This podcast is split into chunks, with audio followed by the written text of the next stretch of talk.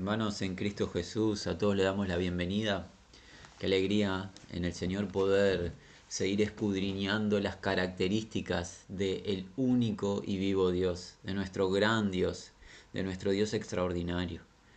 Eh, hemos estado por las semanas anteriores conociendo más acerca de quién Dios es pero ya no en esa acción incorrecta de nosotros imaginar o procurar elaborar un Dios a nuestra semejanza, lo cual es absolutamente ofensivo a Dios, sino ahora en humildad, escuchándole, o mejor dicho, leyendo cómo Él se ha revelado a la raza humana, habiendo inspirado a sus siervos, profetas y apóstoles de antaño, y nos dejó las sagradas escrituras como referencia a toda carne para saber quién Él es.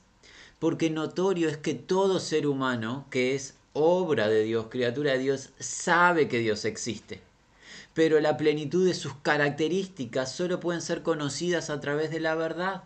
Y es lo que estamos procurando, compartir quién Dios es. Este encuentro tiene como fin avanzar un poco más en el conocimiento de la sustancia, la esencia, las características, las perfecciones que describen a Dios. Y para ello, invitamos a ir al primer libro de las Sagradas Escrituras, al libro de Génesis, en el capítulo número 17. Aquellos que están familiarizados con este libro recordarán que es parte de la vida y el desarrollo, la descripción de Moisés, ¿de quién? De Abraham, el amigo del Señor. En una oportunidad, Dios se dirige a Abraham y va a revelar parte de sí mismo, algo que no se conocía anteriormente por ningún ser humano, empezando desde Adán. Todas las personas que vinieron a la tierra hasta Abraham no sabían algo de Dios, pero en este momento, Génesis 17, Dios va a contarle a Abraham algo más de sí y nosotros nos vamos a retrotraer unos cuatro mil y algo más de años Junto a Abraham vamos a aprender una característica de Dios. Dice así Génesis 17.1. Era Abraham de 99 años cuando le apareció Jehová y le dijo, yo soy el Dios Todopoderoso. Anda delante de mí y sé perfecto. ¿Qué conocemos de Dios? Esta palabra que se tradujo a nuestra lengua como el Todopoderoso o en la lengua hebrea como Shaddai. Tenemos que ser eh, muy honestos. Esta característica de Dios vamos a dividirla en dos semanas. Esta semana estaremos viendo una porción y Dios mediante la semana entrante veremos otra porción. Y si bien esta palabra ha sido traducida en el Antiguo Testamento como esta acción del Todopoderoso Dios, la palabra en sí hebrea también, aquellos que conocen plenamente la lengua, nos enseñan que es una palabra que describe la suficiencia de Dios. Ciertamente Dios es todopoderoso y ya pasamos a definir lo que significa Dios puede hacerlo todo en todo momento. No hay límites para Dios. El poder de Dios no está restringido, no tiene barreras. No hay acción a la cual Dios no pueda acceder, ni hay voluntad de su parte que Él no pueda llevar adelante. Dios tiene el poder, tiene la habilidad, tiene la capacidad de hacer todo lo que se ha dispuesto a hacer y no hay nada ni nadie que pueda retener o le pueda impedir a Dios conquistar lo que ha dispuesto. Dios tiene el poder absoluto, por eso se lo conoce como el omnipotente, como el todopoderoso. Pero, pero, declarando esto acerca del todopoder de Dios, que vamos a profundizar más en ello la semana entrante, en el Nuevo Testamento, la palabra hebrea de la cual hablamos aquí de Génesis 17, no solo habla de un poder absoluto de Dios, más bien lo que enseña esta palabra es el Dios que es suficiente. Él es suficiente en sí mismo para todo. ¿Qué significa eso? Dios no necesita de nada ni de nadie para hacer lo que desea. Dios no necesita asistencia. Dios no necesita, lo habíamos visto esto la semana anterior, no necesita consejo, no necesita quien le enseñe, no necesita quien le provea de fuerza o le dé sustente, quien le dé recursos. Dios no necesita nada ni nadie porque Él es suficiente en sí mismo. Hemos oído, ustedes posiblemente también, la descripción o muchas veces alguien cuenta acerca de una persona o esa persona es autosuficiente. ¿Qué quiere decir cuando alguien describe al otro, a un prójimo como autosuficiente? Que es una persona muy capaz y se esfuerza y a través de su propio esfuerzo como que va saliendo adelante y va conquistando eh, esas dificultades que se le presentan y desarrolla su vida en base a sus esfuerzos. No existe ningún ser humano autosuficiente. Nadie, nadie, ninguna criatura es autosuficiente. ¿Por qué? Por el simple hecho, por ejemplo, del respirar. El ser humano necesita respirar para vivir y el aire no se lo autoprovee el ser humano, lo ha provisto Dios. El solo hecho de respirar demuestra la necesidad que tenemos nosotros de Dios. Podríamos así ver muchas circunstancias en las cuales nosotros necesitamos la intervención de Dios. Ninguno de nosotros somos autosuficientes podremos algunos, podrán algunos, mejor dicho, eh, tener eh, mayores capacidades intelectuales, mayores destrezas, sí, claro que sí, pero autosuficiencia en la plenitud de su palabra, ninguna criatura la tiene. El que sí es suficiente en sí mismo es Dios. Y esto enseña esta palabra que dice el Señor, le dice a Abraham que Él es el Todopoderoso, que se puede traducir como Él es suficiente en sí mismo. Él es suficiente en sí mismo para hacerlo todo. Y aquí en este contexto le dice a Abraham, y esto solo lo dejamos como referencia, no vamos a profundizar, pero sería agradable y bueno que cada uno después estudie esto, ¿Qué le ordena el Dios suficiente y el Dios de todo poder? Le ordena a Abraham que viva delante de él de una manera como de madurez de una manera adecuada, de una manera agradable de él o de una manera perfecta, que es determinando, pudiendo discernir el bien del mal. Si tú te preguntas cómo he de vivir la vida agradable a Dios, si tú eres creyente, solamente podremos agradar a Dios confiando en el poder santificador de Dios. Porque nótese que antes de indicarle cómo tenía que andar Abraham, ¿Qué hizo Dios? Se reveló en su característica suficiente y en su poder. Por ende, Abraham solamente vivirá dignamente delante de Dios en la medida que se nutra del poder de Dios. No puede Abraham en sus fuerzas agradar o vivir delante de Dios dignamente. Habiendo hecho esta aclaración, invitamos ahora a pasar algún versículo más que nos cuenta del poder o de la suficiencia de Dios. Pasemos aquí en este mismo libro, pero al capítulo siguiente. Ustedes recordarán que Abraham aún se encuentra aguardando el cumplimiento de la promesa del nacimiento de su hijo, el hijo el cual sería portador de las promesas o los pactos que Dios había hecho con Abraham. Es fundamental que Isaac, ese hijo, nazca para que la bendición alcanzase a todas las naciones, recordando que el Mesías tiene que venir en cuanto a la carne como descendiente de Abraham.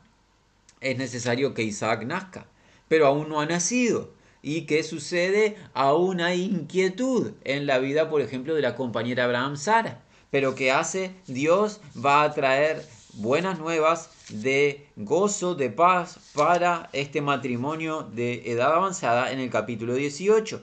Y dice así, dice el ángel del Señor a este matrimonio, le dice, a partir vamos a leer del versículo 11. Y Abraham y Sara eran viejos, de edad avanzada, y a Sara le había cesado ya la costumbre de las mujeres. Se rió pues Sara entre sí diciendo, después que envejecido tendré deleite, siendo también mi señor ya viejo. Entonces Jehová dijo a Abraham, ¿por qué se ha reído Sara diciendo, será cierto que ha de dar a luz siendo ya vieja? Hay, esta es una retórica y aquí está la clave del contexto. ¿Hay para Dios alguna cosa difícil? La pregunta no está esperando una respuesta a modo de enseñanza de Abraham o de Sara. ¿Por qué? Porque la pregunta tiene la respuesta en sí mismo. ¿Cuál es la respuesta?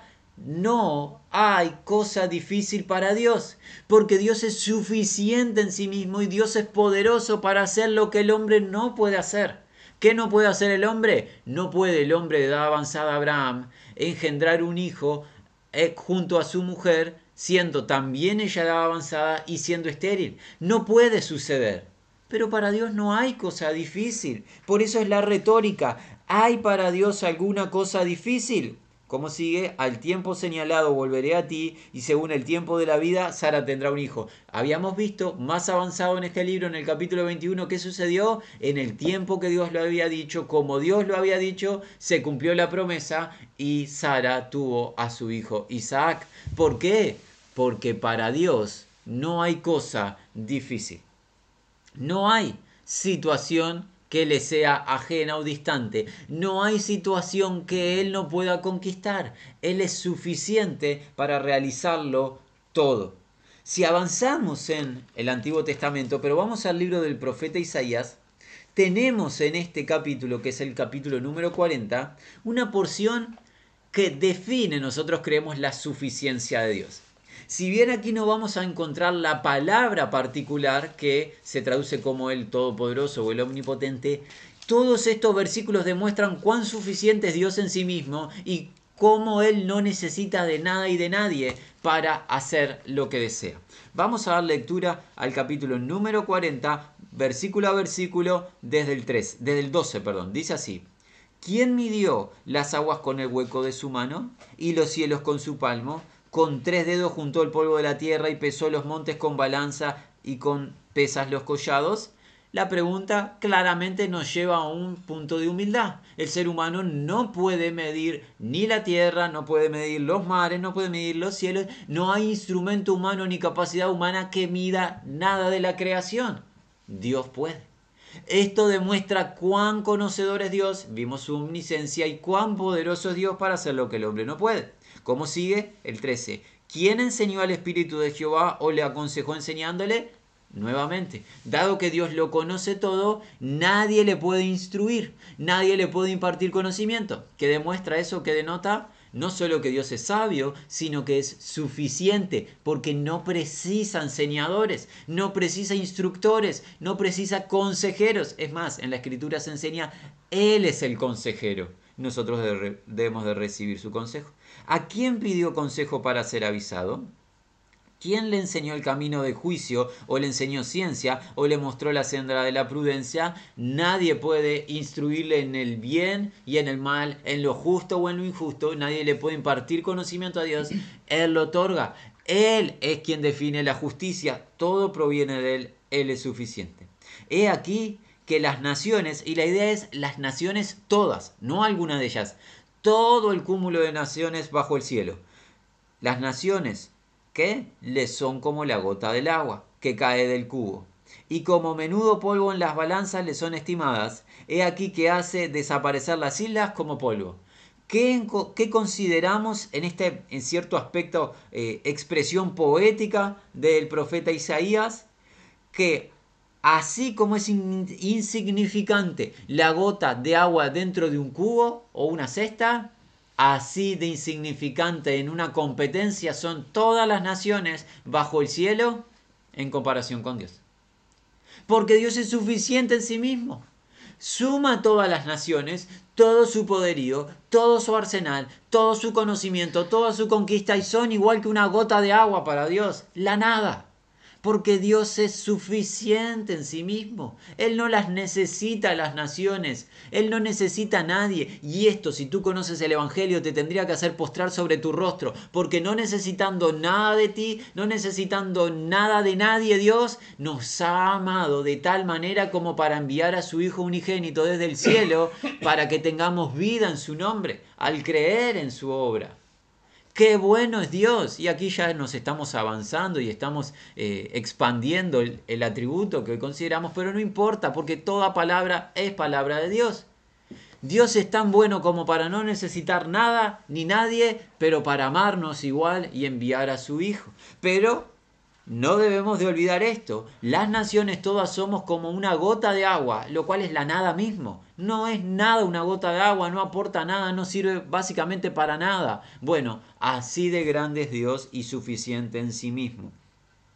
Ni el Líbano bastará para el fuego, ni todos sus animales para el sacrificio. No habría, si alguien quisiera agradar con este tipo de acciones, no podría ser eh, complacido Dios con acciones humanas, no alcanzarían los árboles, los maderos, no alcanzarían los animales de la tierra para colmar la demanda justa de Dios, solamente la obra de Cristo.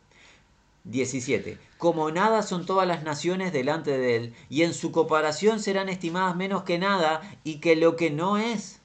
Y aquí esto ya es una exhortación en los días de Israel, su pueblo, a esa eh, tendencia eh, desagradable de ir en pos de la idolatría, tendencia que hoy nosotros también tenemos, dejando siempre de lado a Dios y postrándonos en nuestro tiempo y en nuestra concentración en cosas que no convienen. Dios nos habla duramente diciéndonos, ¿a qué pues haréis semejantes a Dios o a qué imagen le compondréis? El artífice prepara la imagen de talla, el platero le extiende el oro y le funde cadenas de plata, el pobre escoge para ofrecerle madera que no se apolille, se busca un maestro sabio que le haga una imagen de talla que no se mueva. ¿No sabéis? ¿No habéis oído? ¿Nunca os los han dicho desde el principio? ¿No habéis sido enseñados desde que la tierra se fundó? ¿Qué qué? Él está sentado sobre el círculo de la tierra cuyos moradores, escucha, posicionémonos en humildad, cuyos moradores, ¿quiénes son los moradores? En particular el ser humano está hablando aquí, cuyos moradores son como langostas. Eso, somos semejantes. Él, el Señor Creador, se encuentra sentado sobre los círculos de la tierra y los moradores de la tierra son como langostas. La idea es una, una, criatura que se arrastra, demostrando lo finito que somos y lo diminuto que somos ante el Creador.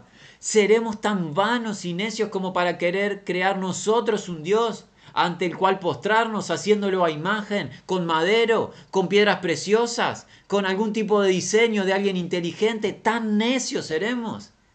¿Vamos a hacernos nosotros a Dios cuando nosotros somos semejantes a langostas o a una gota de agua? Oh, no, amigos, lo que debemos hacer es postrarnos ante el verdadero Dios y adorarlo en espíritu y en verdad, creyendo en su Hijo Jesucristo. Tenemos que volvernos a Él, arrepentidos, creyendo y alabándole porque magnífico es Él.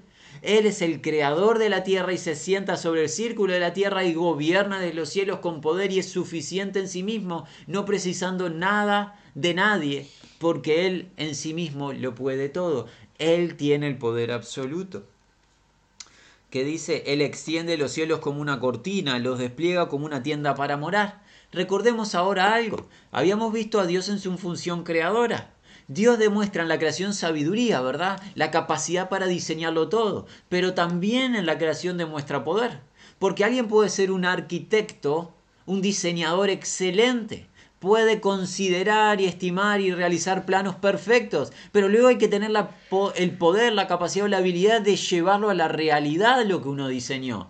Dios no solo tiene la sabiduría como para diseñar la creación toda, Dios tiene la capacidad y el poder de ejecutar y llevar a un plano real la creación misma.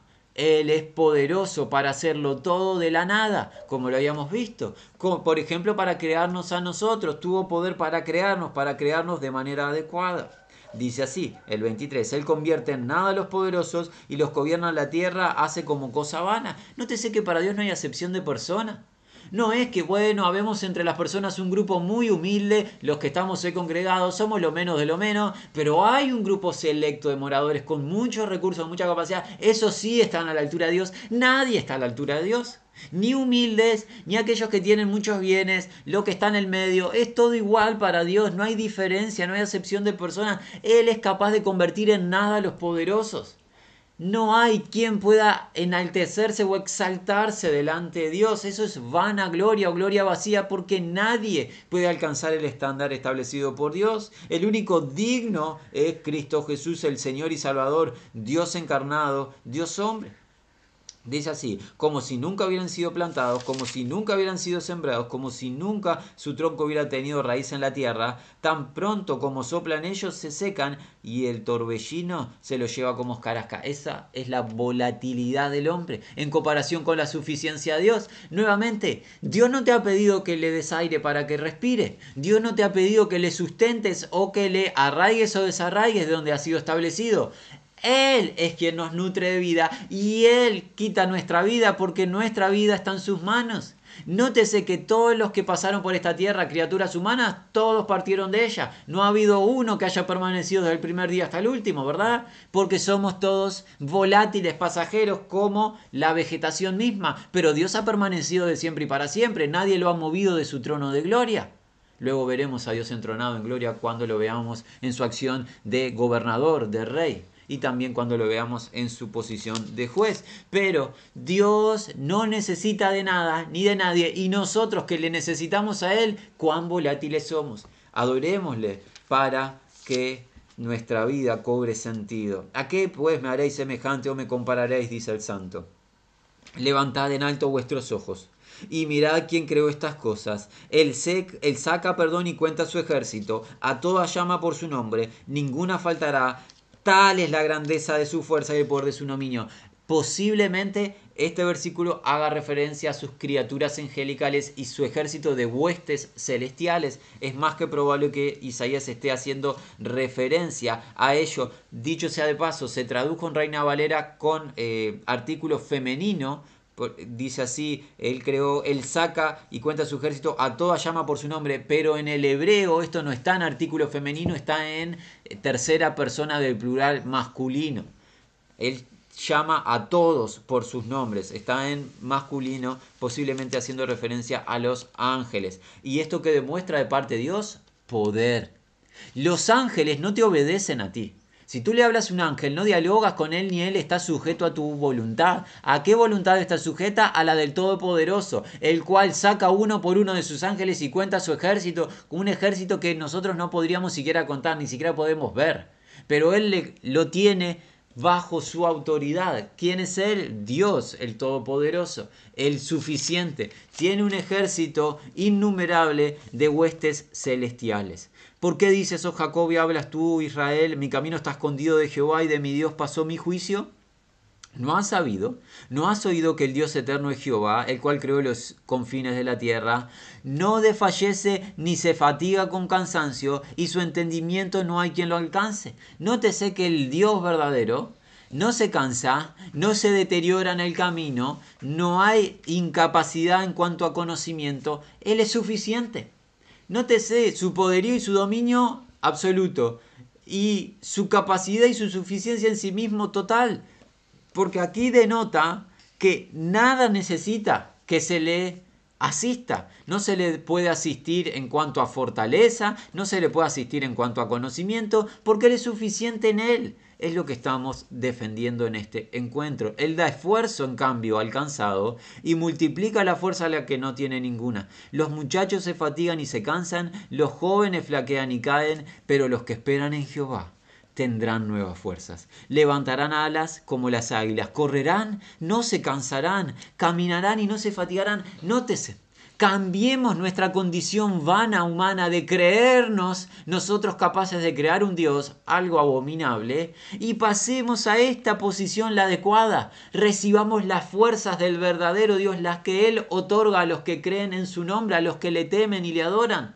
Él da fuerza al cansado. La diferencia de recibir la fuerza de Dios a la fuerza humana es la diferencia en ver jóvenes que flaquean y fallecen cuando tendrían que tener fortaleza, porque una característica de una vida joven es la fuerza. Bueno, los jóvenes fuera de Dios desfallecen, flaquean, no tienen fuerza para hacerlo adecuado. En cambio, los ancianos que esperan en el Señor reciben fortaleza para hacer la voluntad de Dios y para cumplir el ministerio que Dios les ha concedido. Porque Él otorga las fuerzas, porque de Él provienen las fuerzas. El suficiente Dios es el que suministra lo necesario. A Él no se le suministra nada, Él lo otorga este capítulo 40 de Isaías, desde el versículo 12 hemos leído hasta el 31, es una, podríamos ver como un resumen de la suficiencia de Dios. Y en los últimos eh, instantes que nos quedan, estamos prontos para despedirnos, recordando que Dios mediante la semana entrante vamos a dirigirnos a un libro, al último libro de las Sagradas Escrituras, donde veremos, sí, la omnipotencia de Dios aplicada en un contexto muy particular, Quisiéramos oír al Nuevo Testamento, pero a los Evangelios, en especial al Evangelio de Lucas, en un versículo, y al Evangelio de Mateo, para ver esta afirmación de que Dios lo puede hacer todo porque Él es suficiente. En el Evangelio de Lucas vemos en el primer capítulo una declaración muy importante. Esto es en tiempos donde empezó a venir la revelación de Dios a personas avisando del nacimiento de Juan el Bautizador y la llegada del Mesías Rey. Dice así el ángel Gabriel a eh, la jovencita Miriam que habría de dar a luz a el Salvador de nuestras almas. Dice así Lucas 1, versículo 26. Al sexto mes el ángel Gabriel fue enviado por Dios a una ciudad de Galilea llamada Nazaret a una virgen desposada con un varón que se llamaba José, de la casa de David, y el nombre de la virgen era María.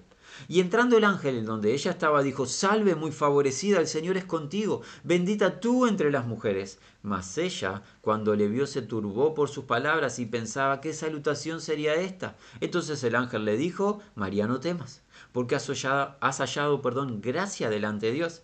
Y ahora concebirás en tu vientre y darás a luz un hijo y llamarás su nombre Jesús.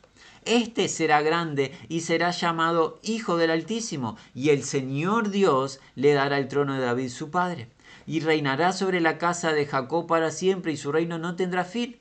Entonces María dijo al ángel, ¿cómo será esto? Pues no conozco varón. Respondiendo el ángel le dijo, El Espíritu Santo vendrá sobre ti y el poder del Altísimo te cubrirá con su sombra, por lo cual también el santo ser será, que nacerá será llamado Hijo de Dios. Aquí hay algo importante que Gabriel le dice a Miriam, que le dice, el poder del Altísimo, el más alto, el sublime, va a cubrir con su sombra a una jovencita virgen. ¿Qué clase de poder tiene el Altísimo? Bueno, en la descripción siguiente lo vamos a comprender. Dice así el 36, y aquí tu parienta Elizabeth, ella también ha concebido hijo en su vejez, y este es el sexto mes para ella, la que llamaban estéril. Porque nada hay imposible para Dios. ¿Cuál es el poder de Dios? Ilimitado.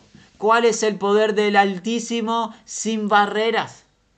Una joven virgen no puede dar a luz, porque por definición propia no se puede alumbrar sin que la joven deje de ser virgen. Tiene que estar en, eh, en, intimidad con su esposo. Esta joven va a dar a luz porque Dios no tiene límites y su poder no hay quien lo limite. Elizabeth, mujer de edad avanzada estéril, ha engendrado, Elizabeth, la esposa de Zacarías, que, que va a dar a luz a Juan el Bautizador. En este mismo libro de Lucas es registrado. ¿Cómo Elizabeth engendra a Juan siendo estéril y de edad avanzada? Porque para Dios no hay nada imposible. El poder de Dios sobrepasa todo entendimiento y el poder de Dios no está restringido porque Él es suficiente en sí mismo. No necesitó medicina avanzada, no necesitó un grupo de científicos ni un grupo de personas que le enseñase cómo asistir a estas mujeres. Simplemente su poder hizo real lo que era imposible para el hombre. Gloria a Dios. Y ahora, este es el último pasaje que veremos por hoy, porque ha pasado nuestro tiempo, en el Evangelio de Mateo, una situación muy particular. El Señor está enseñando acerca de la... Eh, dificultad y el peligro de la avaricia y cómo la avaricia puede alejarnos de la sincera fidelidad a Dios cuando nuestro corazón va en pos de bienes materiales en vez de eh, servir a Dios en medio de ese contexto, el Señor Jesús enseña las dificultades que tienen las personas con muchos bienes materiales de prestarle atención a Dios. ¿Por qué? Porque el corazón de las personas, no en todos los casos, pero sucede, el corazón de esas personas está en pos de los bienes materiales. Entonces pasa esto, nos vamos a tener que ahorrar parte de la enseñanza, pues no nos da el tiempo, cada uno léalo, estamos en Mateo capítulo 19, se puede empezar a leer a partir del versículo 16, pero nosotros vamos a ir a el versículo 23. Dice así, entonces Jesús dijo a sus discípulos, de cierto os digo, que difícilmente entrará un rico en el reino de los cielos. Otra vez os digo que es más fácil pasar un camello por el ojo de una aguja que entrar un rico en el reino de Dios. Y aquí es donde nosotros al oír esta enseñanza de Jesús decimos, es imposible que un rico entre en el reino de Dios, ¿verdad? ¿Por qué concluiríamos que es imposible que una persona con muchos bienes materiales ingrese al reino de Dios? Porque nosotros no podemos hacer que un animal tan grande como un camello entre en un elemento tan chico como el agujero de una aguja. Es imposible, no es viable, no se puede realizar humanamente esta acción, ¿verdad? Por ende, concluiríamos humanamente, es imposible que un rico entre al reino de Dios. Pero recuerden, esto no se trata de lo que el hombre puede o no puede, esto se trata de Dios. Continuemos la lectura. Dice así. Sus discípulos oyendo esto se asombraron en gran manera, diciendo, ¿quién pues podrá ser salvo? Y mirándolo Jesús les dijo, para los hombres esto es imposible, mas para Dios todo es posible. La supuesta declaración, esto es imposible, es imposible que un rico entre al reino de Dios, tiene que ser erradicada, porque para Dios todo es posible. Es imposible para los hombres que esto pase, pero no para Dios. ¿Y por qué para Dios es posible hacer que, por ejemplo, un camello pase por algo tan pequeñito como el agujero de una aguja? Porque Dios tiene un poder que no tiene límites. Dios es suficiente en sí mismo, hace todo lo que se plantea hacer. No hay quien lo limite. No hay nada que restrinja la capacidad o la habilidad de Dios. Es el Dios omnipotente, es el Dios todopoderoso, es el Dios suficiente. Hermanos, amados y amigos que nos acompañan, ¿qué estamos aprendiendo? Estamos aprendiendo que Dios es omnipotente, que Dios es todopoderoso, que Dios es suficiente. ¿Qué significa? Dios tiene la habilidad, tiene la capacidad en sí mismo de hacer todo lo que desea en cualquier momento, de todo tema de lo que sea Dios lo puede hacer y no hay nada ni nadie que le estorbe o que se oponga ante él. Dios mediante, invitamos al que lo desee la semana entrante a avanzar en la comprensión del el poder absoluto de Dios en el libro final, el libro de Apocalipsis, que tiene mucho para revelarnos acerca del poder absoluto de Dios.